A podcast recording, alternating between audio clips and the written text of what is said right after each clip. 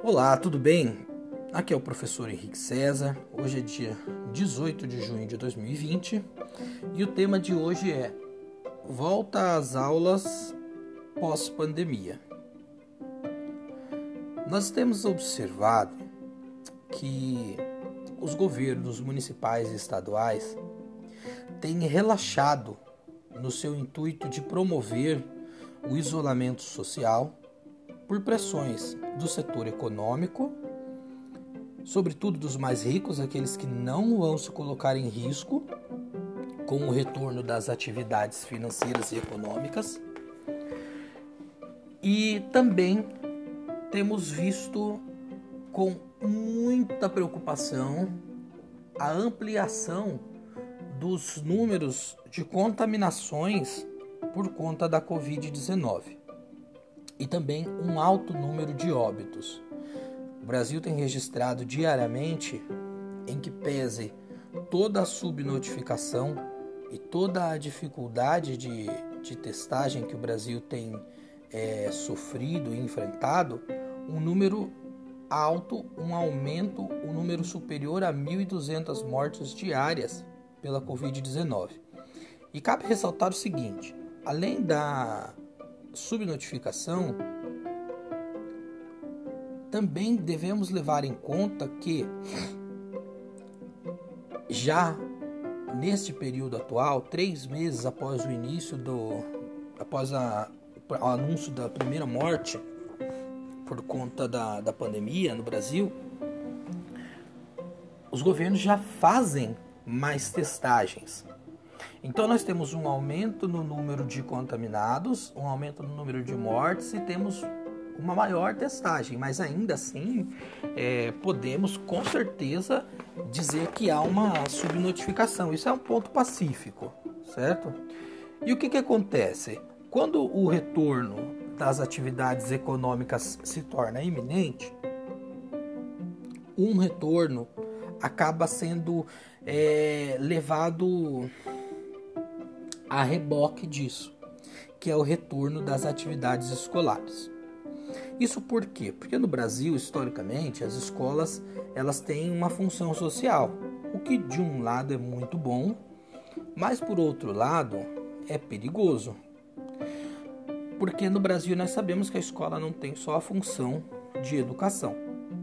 Ela também acaba sendo um espaço onde os pais deixam os seus filhos para serem cuidados, observados durante um, um período do dia, enquanto os pais estão tra trabalhando, sobretudo também nas creches. A preocupação é a seguinte: estava lendo que alguns municípios, Barueri, por exemplo, já tem data para retorno das aulas, data prevista, dia 27 de julho. E sei que muitos municípios é, farão algo semelhante, algo similar a isto.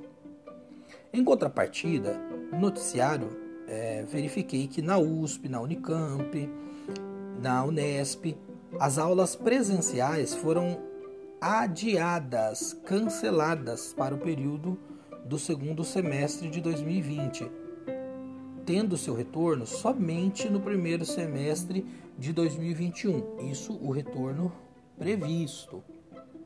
O que eu quero pontuar é o seguinte: essas entidades que estão cancelando o retorno das aulas são universidades, é a academia científica desse país. E são as principais faculdades desse país, as faculdades de maior vulto. E nem eles querem retornar às atividades nesse momento. Levando em conta que são jovens e até já adultos, quem compõe o corpo é, discente, o público dessas universidades, e eles têm receio de promover um retorno por conta da possibilidade de contaminação, como os governantes pretendem promover um retorno às atividades é, escolares para crianças, garantindo minorar ou minimizar ao máximo possível as possibilidades de contaminação. Seria isso possível? Será que há alguma possibilidade de se obter sucesso nesse intento? Para isso eu fui pesquisar algumas coisas. Fui pesquisar é, algumas notícias sobre o retorno das aulas em outros países. Fiquei um pouco espantado quando eu verifiquei que a Espanha, e todos se lembram que a Espanha chegou a ser a terceira é, maior, a, a, terceira nação com o maior número de mortos infectados no mundo, há cerca de um mês e meio ou dois meses atrás, por conta da pandemia. E hoje já pode-se dizer que na Espanha a, o avanço de contágio da pandemia está é, sob controle. Não está vencido, não está eliminado, mas está sob controle. Pelo menos melhor controlado do que no Brasil. A Espanha é um país mais desenvolvido, as questões sociais lá são mais bem avançadas do que aqui no Brasil. Entretanto, a previsão para o retorno das aulas lá é para setembro desse ano. E ainda assim não há um consenso acerca disso. Muitos pesquisadores têm esclarecido e, e denunciado os riscos é, desse, desse provável, desse possível retorno. Eu lia uma reportagem do jornal El País que apresentava um estudo da Universidade de Granada, na Espanha. E ela dizia que numa projeção, numa sala de aula, apenas uma sala de aula, com 20 alunos, tá? A projeção era que em apenas dois dias a possibilidade de contato cruzado, não é contágio cruzado, tá? É contato cruzado, que, o que propiciaria um contágio, ok? Basta que alguém esteja contaminado pelo vírus nesse circuito, nesse círculo de pessoas. Em apenas dois dias, para uma sala de aula de 20 alunos, a previsão é que haja 880 contatos cruzados. O legal de observar é que no primeiro dia esse número de contatos cruzados é de cerca de 80. Ou seja, há uma ampliação de mais de 10 vezes, de 11 vezes, mais de 11 vezes na verdade, porque é menos que 80 o número que é apresentado, é cerca de 78 contatos. Então são mais de 11 vezes de um dia para o outro. Ou seja, nós percebemos que isso, isso segue uma progressão geométrica. Em um mês de aula já seriam milhões de pessoas possivelmente é, que, que seriam cruzados esses contatos. As preocupações que se sugerem nessa entrevista não dizem respeito ao primeiro dia das aulas, mas nos dias seguintes ao primeiro dia como estabelecer um programa, um processo onde se evitem os contatos desses alunos. E isso dentro de uma realidade socioeconômica muito diferente da nossa. A pergunta é como no Brasil isso será feito? Dentro das nossas realidades escolares. Imaginem as nossas creches. Nessa reportagem também é colocado o que aconteceu na Dinamarca. Eles fazem um panorama sobre, sobre a Dinamarca, sobre essa, esse protocolo de retorno que eles têm lá, que seriam a diminuição das salas de aulas para apenas 10 alunos, os recreios serem é, em, em separado e iriam de 5 em 5 alunos para esses recreios. Como nós podemos fazer isso em escolas onde nós temos 200, 300, 500, 600 alunos por período no Brasil? Um outro ponto que é considerado, eles dão exemplo, por exemplo, das escolas em Israel, que já retornaram. Uh, lá, eles tiveram em menos de uma semana que fechar mais de 100 escolas. Por quê? Porque o protocolo diz que se aparecer alguém com febre, ou tosse, ou gripado, é possível que isso seja por conta da doença. Então, eles têm que retrair e fechar. Imaginemos que esses protocolos sejam seguidos aqui no Brasil. A possibilidade de uma desigualdade educacional mais aprofundada, onde em alguns lugares as escolas estarão é, funcionando, outros lugares terão que encerrar as aulas durante um determinado período 14, 15, 20, 30 dias havendo prejuízo para esses alunos. Porque aí nós não temos uma política e nós estamos sofrendo com isso. Não há uma política do governo central, do governo federal, no sentido de promover uma igualdade nessa situação. Nós temos um Ministério da Educação que é acéfalo, que está acéfalo e que é omisso, totalmente inoperante. Para não aprofundar muito, eu quero só questionar o seguinte: vocês pais se sentiriam tranquilos e seguros de mandarem os seus filhos para as escolas hoje? Vocês acreditam que as escolas teriam como garantir? As escolas que antes da pandemia tinham dificuldade até para ter papel higiênico, quem dirá sabão nos banheiros? Vocês se sentiriam seguros de mandar seus filhos de volta para as escolas? Dentro da realidade que existia pré-pandemia, com 30, 40 alunos? Vocês acham que é razoável pensar em retornar às aulas já em, set... já em julho, sendo que a Espanha, que já passou pelo pico da pandemia, só está pensando em começar em setembro? Sendo que as universidades só querem retornar, só vão retornar, já está oficial isso, só vão retornar no ano de 2021. Será que há essa necessidade? Será que para poder enriquecer os donos das empresas, das grandes empresas, por conta da inoperância de um governo federal que não está nem aí para a economia, só quer fazer politicagem e garantir que os mais ricos continuem ricos e os mais pobres continuem mais pobres, não se importando que o preço disso seja a vida de milhões de pessoas, milhares de pessoas. Será que vale a pena retornar às atividades?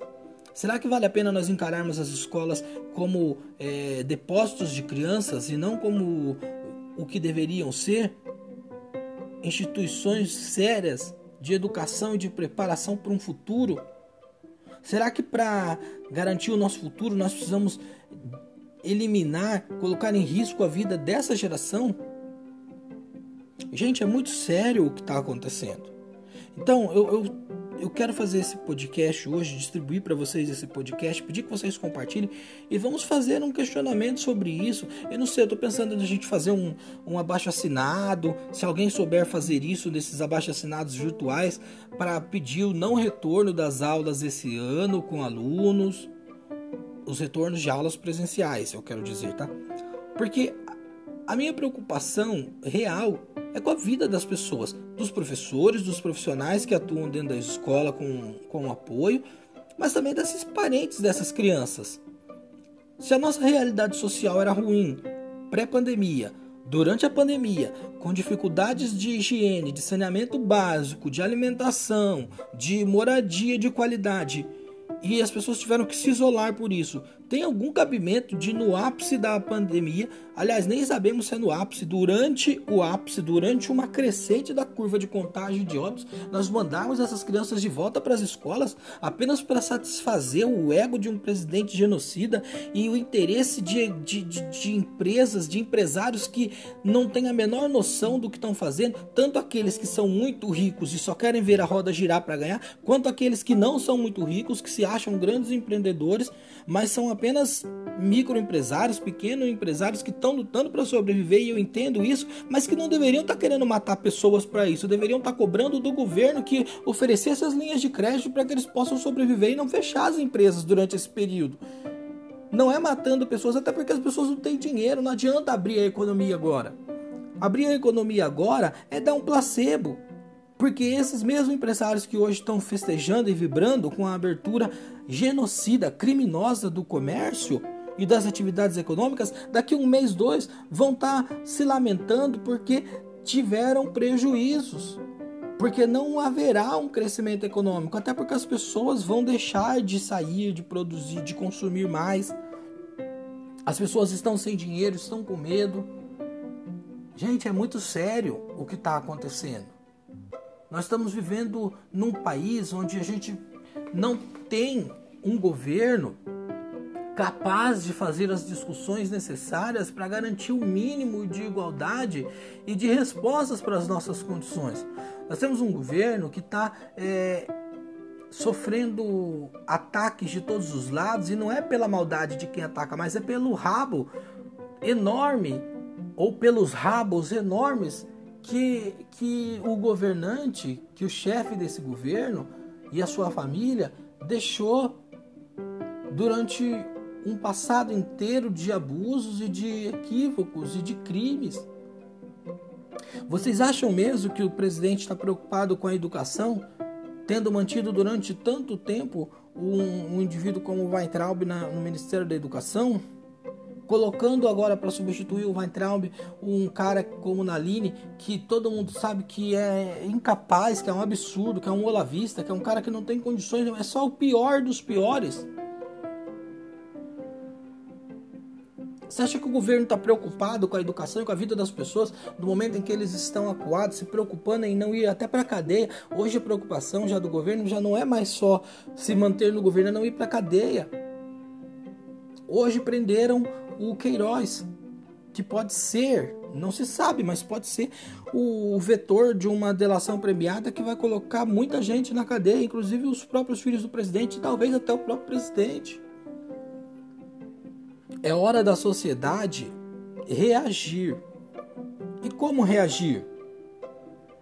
Começar a se posicionar. Talvez não seja a hora de se colocar em risco, ir para as ruas, mas nós temos a internet. Nós não podemos mais ser passivos, ser conduzidos ao matadouro de maneira silenciosa. Nós não somos gado. Nós somos seres pensantes. Então eu gostaria muito de convocar professores, pais de alunos, comunidade, sociedade civil a se organizar, a nos posicionarmos, fazermos, sabe, é, abaixo assinado virtual, fazermos vídeos, áudios, cobrarmos da Secretaria de Educação. É um absurdo isso. Eu estou muito preocupado, eu não sou de Barueri, não trabalho em Barueri, mas quando eu fiquei sabendo que eles vão retornar às aulas em julho, isso me deixou tremendamente preocupado, porque eu tenho muitos colegas que trabalham lá. E eu estou preocupado sinceramente com a vida dessas pessoas.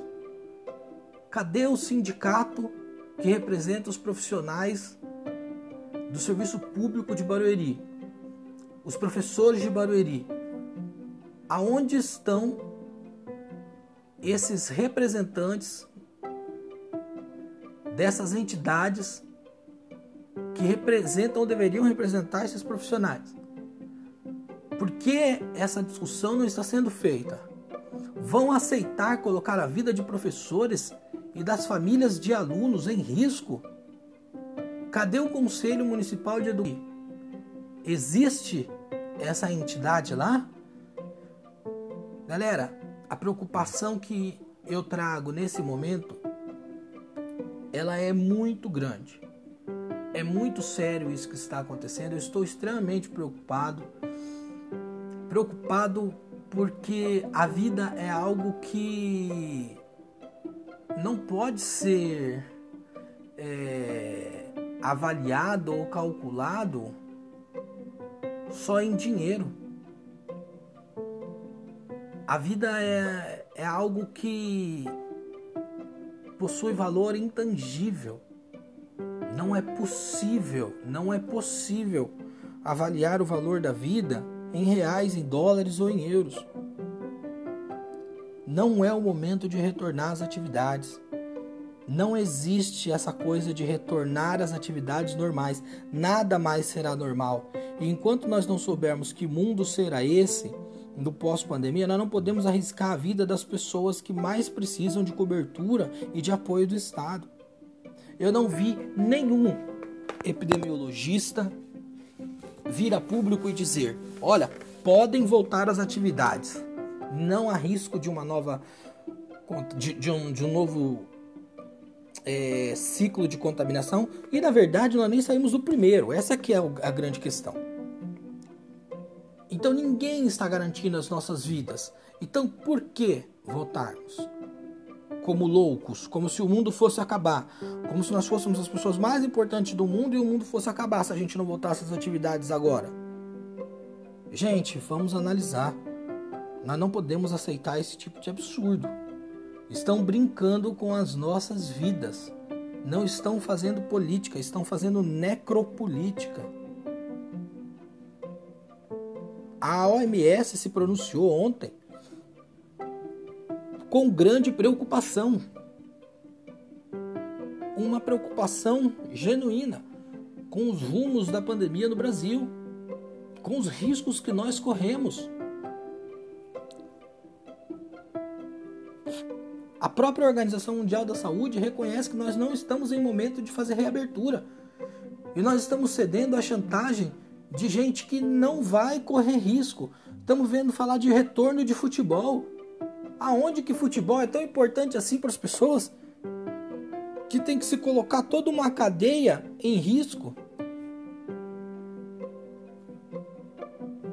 Galera, eu conclamo a todos vocês a pensarmos juntos numa maneira de impedir que esse genocídio seja praticado em nosso país. As vidas das pessoas não são de brinquedo, não são virtuais e não são passíveis de reposição.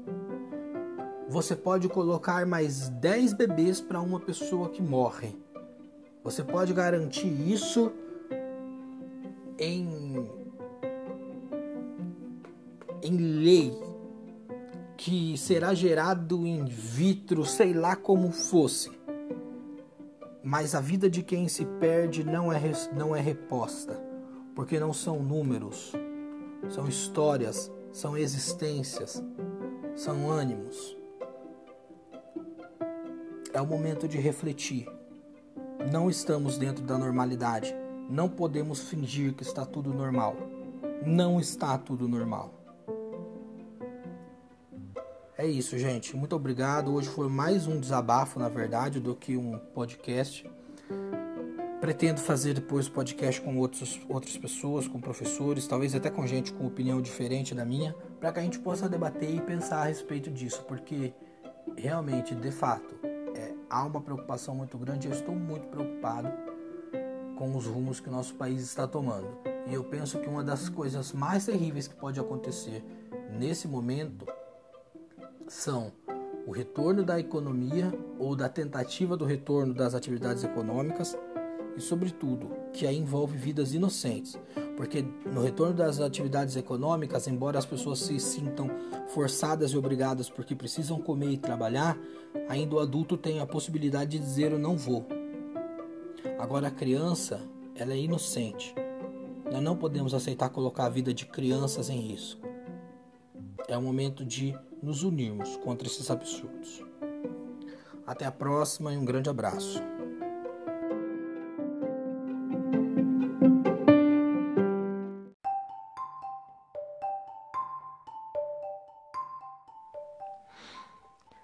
Olá, tudo bem? Aqui é o professor Henrique. Bem-vindos a mais um dos meus podcasts. Como de costume, disponibilizarei nas plataformas de áudio e também pelas redes sociais. Peço que vocês se inscrevam nas plataformas onde eu tenho canal, curtam, compartilhem, façam seus comentários para que mais pessoas possam acessar e ouvir esse podcast. O tema de hoje é novamente a flexibilização ou relaxamento social.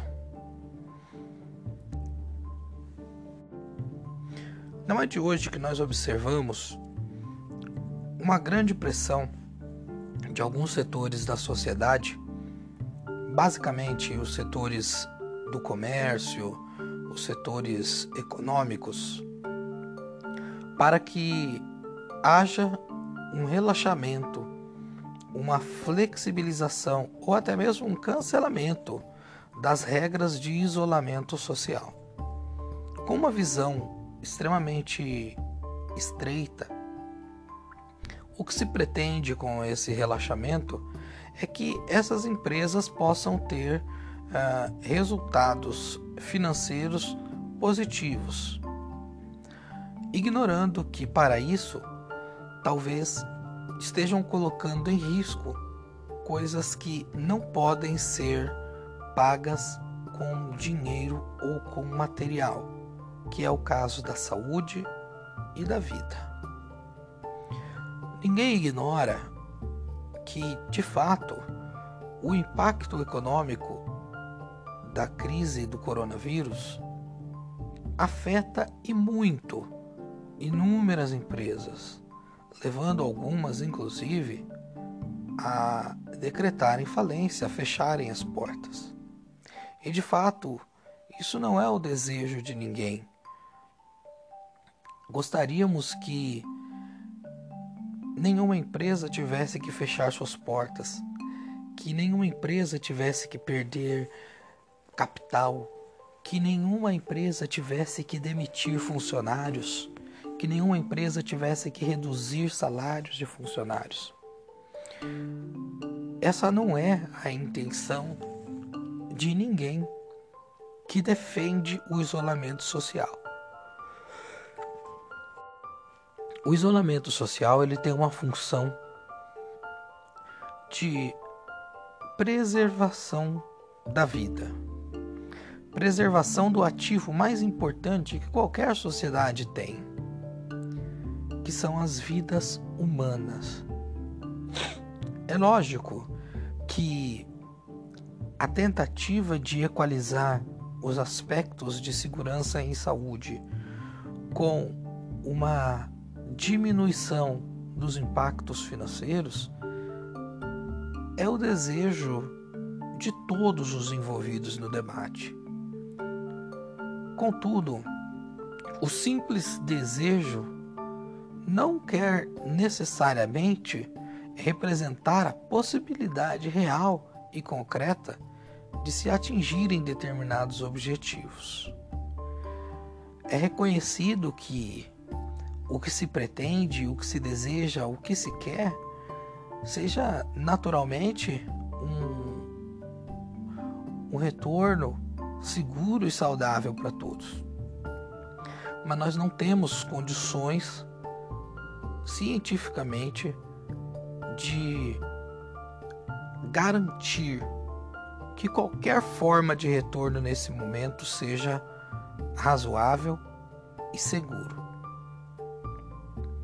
Na luta das narrativas, o setor econômico tem se destacado e tem levado vantagem em relação à sociedade organizada que está calada, verificando e assistindo a pressão e o tensionamento das empresas e desses setores junto aos governos, sobretudo os governos municipais no intuito de forçar a abertura de comércios. E nós já temos visto que isso tem dado resultado. Muitas cidades relaxaram o isolamento, flexibilizaram, permitiram aberturas até mesmo de bares. E isso causa um, um pânico, uma preocupação muito profunda em quem analisa a realidade da evolução da epidemia no Brasil, da pandemia no Brasil. Acompanhando noticiários, nós verificamos que nós temos alguns pontos que devem chamar a nossa atenção e nos levar a refletir sobre esses critérios de isolamento e, sobretudo, sobre também esses protocolos que surgem do nada e vão para lugar algum, como que se, pelo simples fato de estarem em um papel ou em uma tela de computador, fosse suficiente para garantirem a saúde e a segurança das pessoas. Vamos para alguns pontos. O primeiro, a notícia que tem sido divulgada já há algumas semanas em vários canais, em vários programas de jornais, é de que faltam insumos, faltam medicamentos, faltam materiais. Ou seja, faltam insumos para que testes sejam realizados e que assim se possa certificar se o caso de um determinado paciente é Covid-19 ou não. Portanto, já devemos reconhecer que há algumas semanas, além da subnotificação já conhecida que ocorria desde o princípio da pandemia, há também uma ampliação dessa subnotificação por falta de elementos que, que possam comprovar a presença ou não do vírus no organismo das pessoas, dos pacientes ou até mesmo de eventuais vítimas por óbito. Desta forma, sem conseguir realizar uma comprovação, ocorre naturalmente a subnotificação. Imagine que 10 pessoas tenham sido contaminadas e que venham a óbito pela Covid-19. Se só houver teste para duas ou três dessas pessoas, somente essas duas ou três terão confirmado o vírus no seu organismo e será confirmada como causa da morte, como uma causadora de pioras que levaram à morte, enquanto as outras sete ou oito ficarão na subnotificação. Esses valores eles são realmente é, assustadores. Uh, todos os estados do país têm dito que faltam insumos para fazer a contraprova da Covid-19, que é um, um material que precisa ser importado, que ele vem de fora, que o Brasil não tem polo de produção, não tem tecnologia para produzir esses, esses insumos e que, portanto, é refém do, do que possa ser ofertado pelos pelos mercados estrangeiros. Isso também demonstra de maneira cristalina a incompetência do governo federal em estabelecer uma coordenação mínima para a compra de insumos, medicamentos e materiais necessários para o enfrentamento da Covid-19. Faltam ainda, além dos insumos para os testes, faltam medicações básicas, medicações inclusive sedativas que permitem que o cliente, aliás, que o paciente seja é, entubado, de forma que aqueles pacientes que precisem de ser entubados, eles precisam necessariamente de um medicamento ou de alguns medicamentos que sejam sedativos, porque esse não é um processo fácil, é um processo altamente doloroso.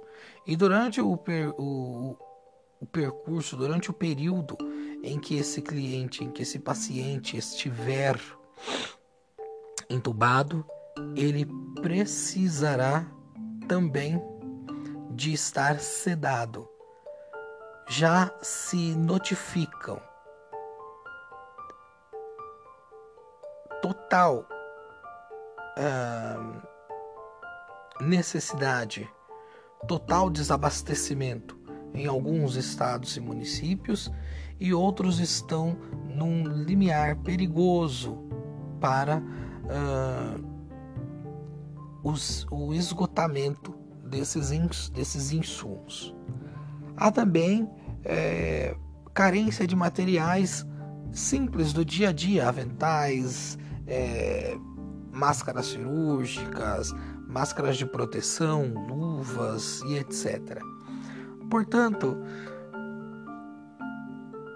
ignorar que nós estamos no, num ponto crítico da pandemia. E há que se destacar um outro, um outro ponto essencial nessa discussão.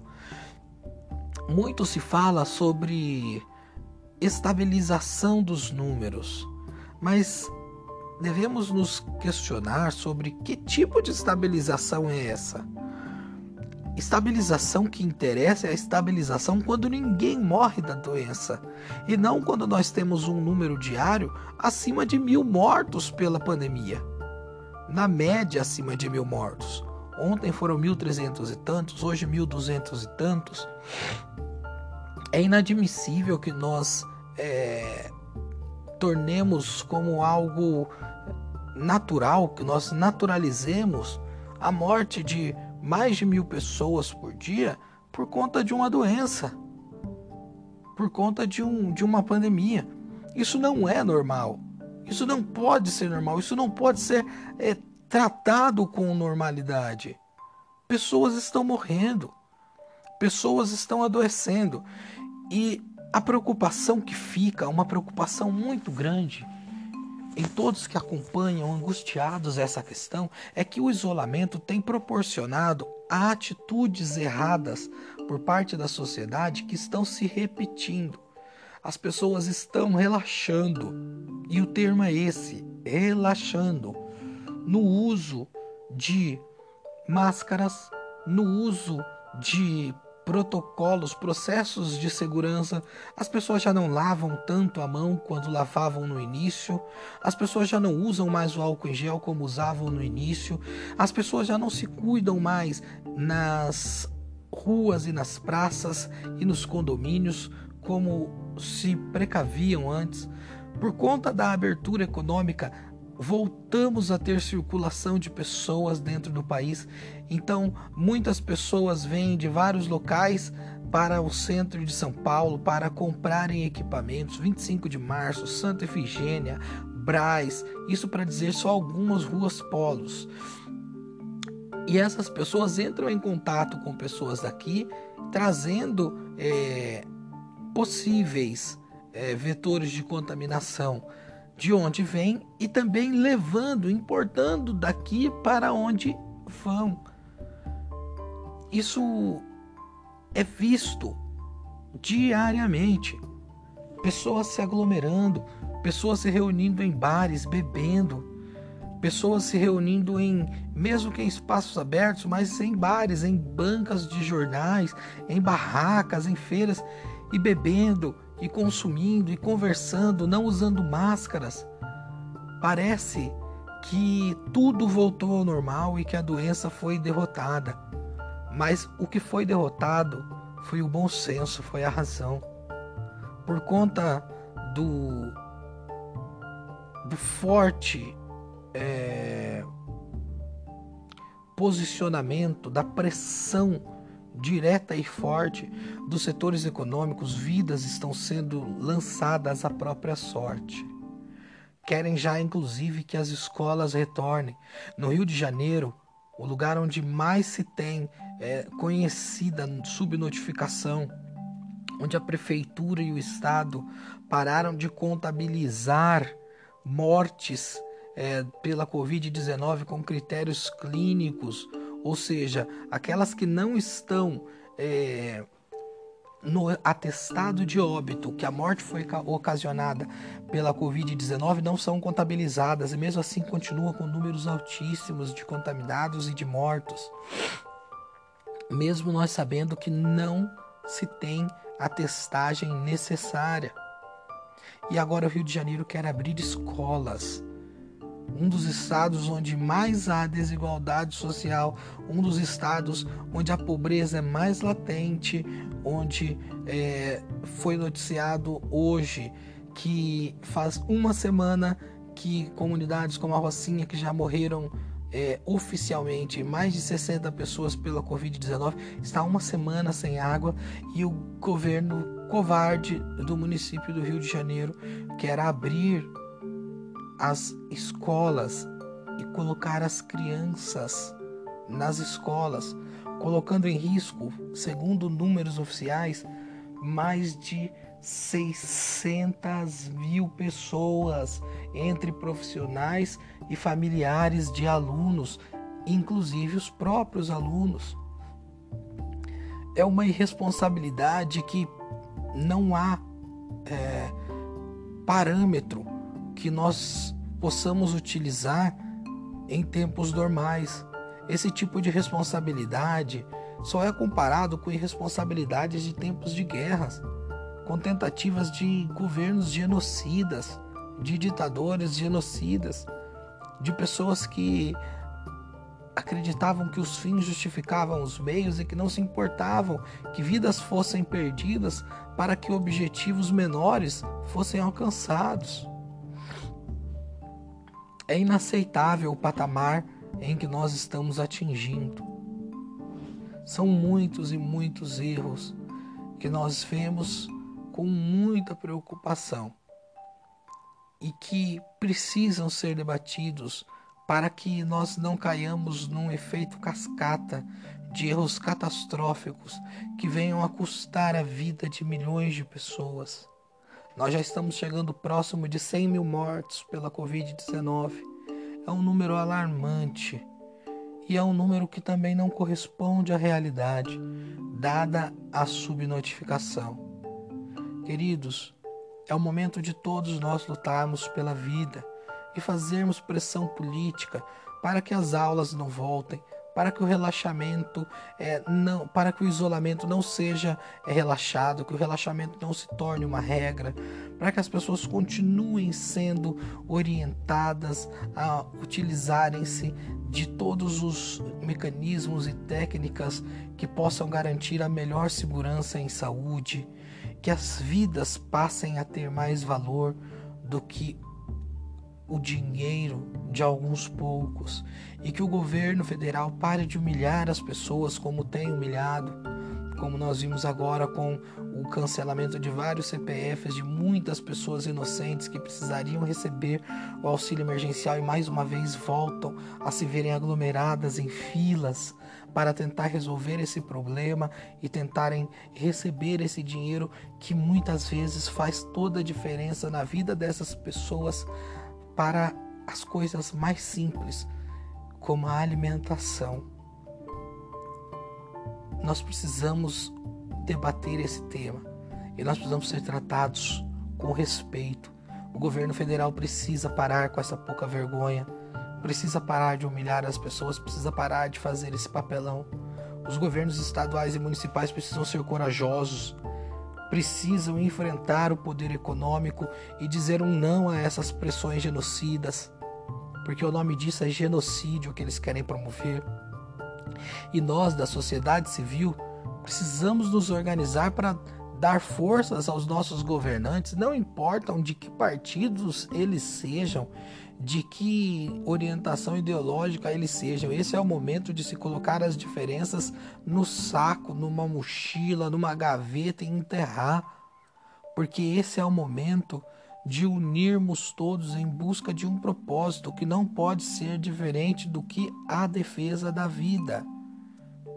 E a defesa da vida é a coisa mais preciosa que nós podemos é, buscar nesse período. É por isso que eu peço encarecidamente a todos, todos e todas, que possamos, de uma maneira muito honesta, abraçarmos esse debate e buscarmos de uma maneira concreta é, dar forças ao setor público para que o isolamento seja mantido, para que as flexibilizações sejam revistas, para que as escolas não se vejam obrigadas a, reabrirem para o funcionamento dentro de um período de tantas incertezas e onde ainda há um grande número de contaminados e de mortos por essa doença maligna. Professores têm que ser preparados para lidar com essa nova realidade. Famílias estão sendo atingidas pela doença. Pessoas estão morrendo. Nós receberemos escolas que terão professores que terão falecido por conta da doença, profissionais do apoio que terão falecidos por conta da doença, familiares de alunos falecidos por conta da doença, e nós não temos a menor ideia de como fazer esse acolhimento, como dar um direcionamento adequado, como dar conforto e segurança para essas pessoas. Não é possível que a voz daqueles que só se preocupam com o lucro e com o dinheiro e na exploração dos mais necessitados sejam mais altas do que as vozes daqueles que clamam por justiça e segurança. Nós precisamos nos unir. E aqui vai um pedido sincero que todos passem a se preocupar com esse tema e comecemos a fazer em nossas redes sociais a pressão necessária, pedindo que os nossos governantes não cedam aos setores econômicos e não abram comércios, não relaxem no isolamento e, sobretudo, não voltem com atividades em escolas, porque a vida de nossas crianças e as vidas de quaisquer pessoas não podem ser colocadas em perspectiva com índices econômicos. O maior capital, o maior é, ativo que um país tem não são suas reservas de petróleos, de dólares, de euros ou de ouro. O maior ativo de qualquer nação é o seu povo. E para defender o povo, para defender a vida, para defender as pessoas, a única forma reconhecida hoje é o isolamento e as medidas de segurança em saúde, de higiene e de bons boas práticas, bons hábitos de alimentação e de atividades físicas, mas acima de tudo, o isolamento social. Bem, por hoje é só. Agradeço muito a todos pela paciência. Quero pedir novamente que vocês possam curtir, compartilhar, divulgar esse podcast para que mais pessoas sejam atingidas e possam também ouvir e fazer o seu juízo de valor sobre esse e tantos outros temas. Um grande abraço do professor Henrique e até a próxima.